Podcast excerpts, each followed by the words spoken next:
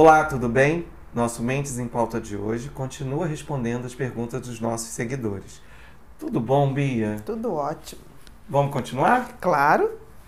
Próxima. Bia, é possível identificar se uma pessoa que está em depressão consegue ser visto de forma online, em atendimento online?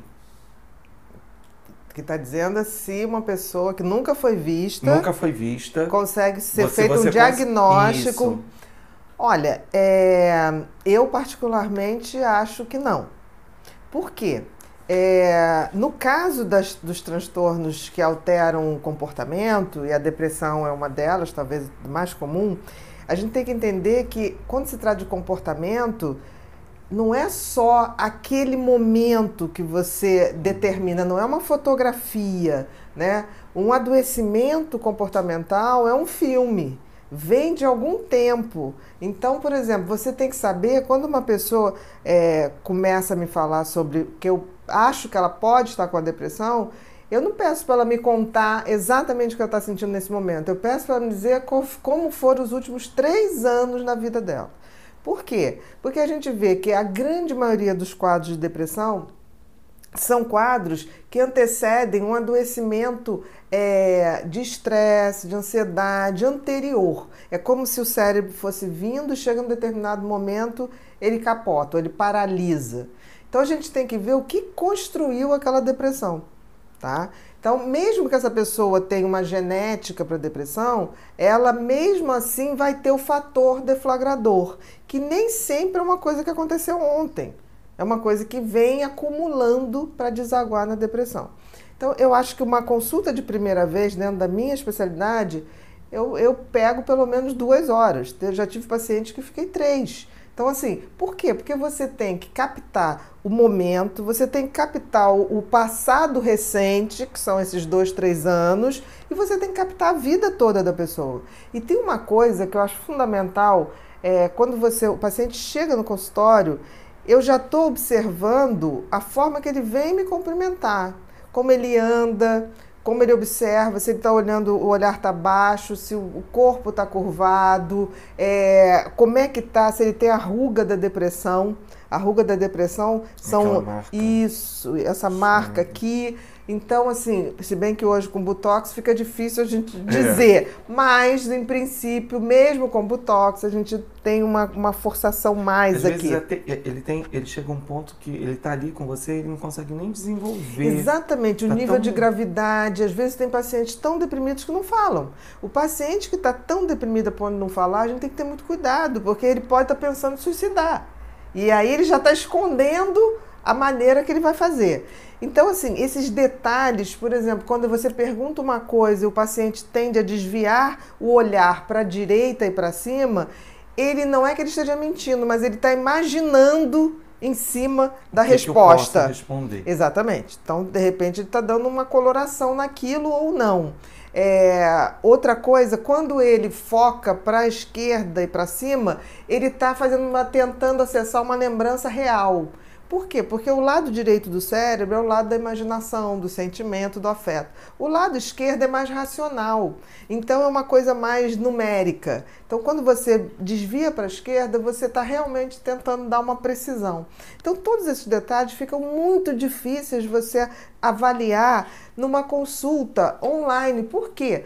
Por melhor que seja um equipamento é, de visão, de, de câmera, o melhor aplicativo que você tenha para fazer uma interação por, por câmera, sempre tem um delay, tem esse atraso. E esse atraso é, me tira a possibilidade de ver as reações é, na face da pessoa. Às vezes o próprio corpo vai estar tá falando com você e às vezes, dependendo, você só está ali com o rosto. Não, você né? tem, mas o rosto, mesmo assim, por esse é. atraso, você não vê micro é, fisionomias. Por exemplo, uma pessoa que está com medo, ela levanta um pouco a sobrancelha, ela inibe um pouco essa parte aqui né, da musculatura. Então, são detalhes que você não pode é, avaliar se não tiver muito perto. Uma precisão. Primeiro, você tem que ser treinado para ver aquilo. Segundo, que você tem que ver a mudança. Por exemplo, quando uma pessoa fala na terceira pessoa, é, ela pode estar tá mentindo, que ela isola, ela não faz eu. Ela se refere como terceira pessoa, tá por uma distância. Quando ela não quer falar sobre o assunto, ela se sente ameaçada, ela tende a jogar o corpo um pouco para trás. Então, esses detalhes são impossíveis. Agora, se a pessoa já é tratada, eu já conheço aquela pessoa, eu já tenho um tempo que eu trato aquela pessoa, Óbvio, se ela está vivendo fora, ou se ela foi fazer um curso. Aí você só está dando continuidade. Ou agora, em tempos de pandemia, que ela não pode se locomover, ok. Ah, eu já conheço aquela pessoa. Então eu posso, até alguma coisa que me fuja, eu posso falar: você desculpa, eu não estou percebendo bem o teu rosto. É você está pensando isso, isso, isso. Quer dizer, você já conhece a pessoa, você já sabe quando a pessoa toca no cabelo, você já sabe quando a pessoa faz alguns movimentos de corpo. Fica muito mais fácil. Então, é, é tão interessante, porque às vezes eu estou assistindo é, lives, eu estou assistindo programas e eu vejo pessoas é, fazerem determinados é, gestos eu falo, essa pessoa não está falando a verdade totalmente. É, eu fico constrangida, mas eu sei que a maioria das pessoas não percebe, entendeu? Mas essa coisa do online, eu acho que para minha especialidade, é, a primeira vez é quase impossível. Você dá uma orientação. No caso, ela quer saber da é depressão, você pode até é, dar uma inferência. Mas vamos supor, vamos supor que é, eu, eu faço essa consulta por um desespero que a pessoa pediu, implorou por uma orientação, e eu vejo que a coisa é muito grave. Como é que ela vai tratar? Como é que eu vou dizer que ela não pode tomar, o remédio não pode nem ficar na mão dela?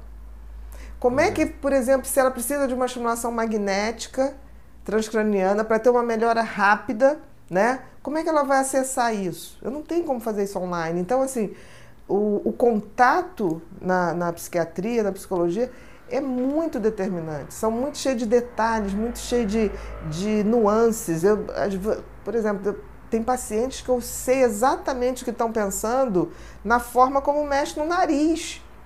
Entendeu? Porque chega um ponto que você já tem todo o know-how daquela pessoa. Então, como primeira vez, eu não aconselharia.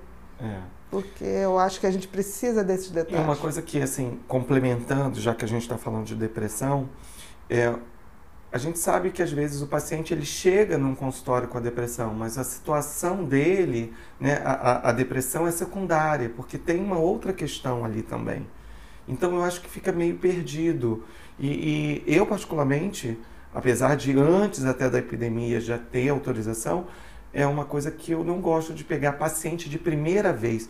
Eu até vejo ele presencial e aí depois eu passo a atendê-lo online, mas o paciente de primeira vez é muito complicado. Não, e a depressão tem umas coisas assim, porque você imagina, você pega um paciente que você não está vendo, e esse paciente não. Porque quando você faz online com uma pessoa, você não tem a possibilidade de perguntar a familiares, Isso. a cônjuge. Quando o paciente chega numa depressão muito grave, em geral ele chega acompanhado.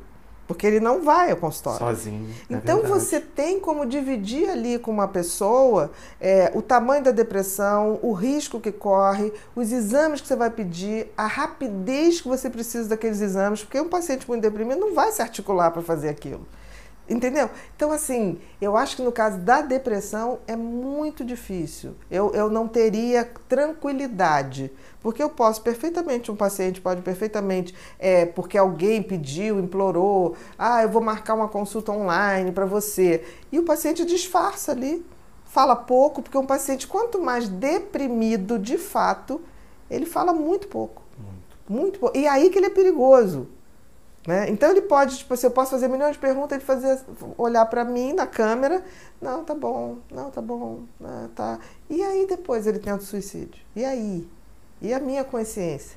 Então, assim, eu acho que é o tipo da coisa muito difícil de fazer. Eu acho que tem outras especialidades médicas que talvez Sim, se prestem né? muito à, consulta online. Eu acho que existe. É, converso com, com, com colegas sobre isso mas especificamente a psiquiatria é, é muito difícil. Para mim, para mim é muito difícil.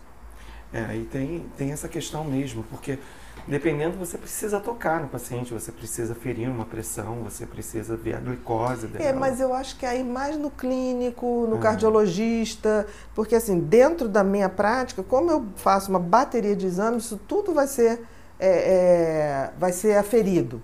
Então eu peço realmente toda a parte hormonal, toda a parte é, de lipidograma, é, enzimas, neuroimagem, mapeamento, polissonografia, peço mesmo, entendeu? Então assim, é, mas até isso, um paciente muito deprimido não vai dar tempo de fazer todos esses exames. Então a gente precisa coisas muito mais rápidas que você só define ali, quando está cara a cara com ele e quando você tem uma, um acompanhante que compra ali a coisa com você e faz a coisa acontecer. A gente já, já viu aqui, a gente recebe muito paciente de fora, né?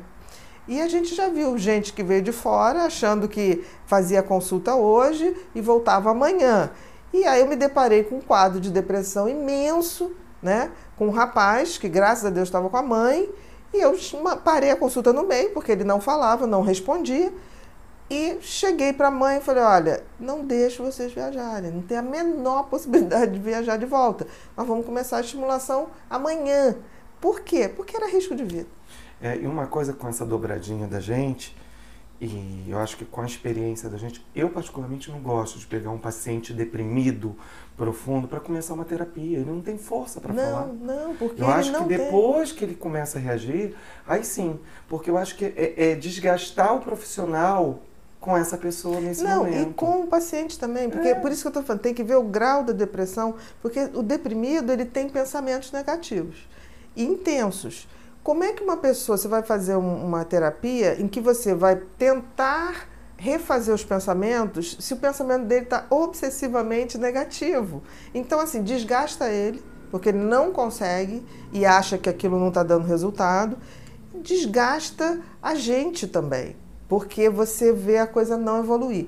E tem coisas que são. É, existe dentro do, da, da conduta médica uma coisa, você identifica o problema, o grau do problema, e você, ao fazer o teu estudo de tratamento, você tem que botar hierarquia. Numa depressão grave, hierarquia é que ele não se mate. Numa depressão moderada, é que ele comece a refazer seus pensamentos. Numa depressão leve, é que ele retome é, uma, uma rotina ou rotinas melhores à base de exercício físico.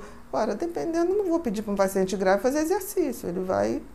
Pois é, não tem força. Né? Não, não tem força. E se fizer alguma coisa, vai ser correr para se jogar na frente de alguma coisa. Então, é muito sutil essa diferença e não consigo que a gente consiga fazer isso é, por câmera e não acho que nenhum momento, porque a medicina está sendo muito robotizada. Então a gente sabe hoje que muitos atendimentos o robô ouve as queixas, dá as possibilidades ou as orientações. Muitos hospitais de grande porte é, do Brasil, inclusive São Paulo, já tem isso. Você liga, fala com o robô, ele diz se você vai para o hospital ou não. Funciona? Funciona. Eu acho que sim. Mas no caso da mente humana, hum. acho muito difícil. Obrigado, Bia. Nada, querido.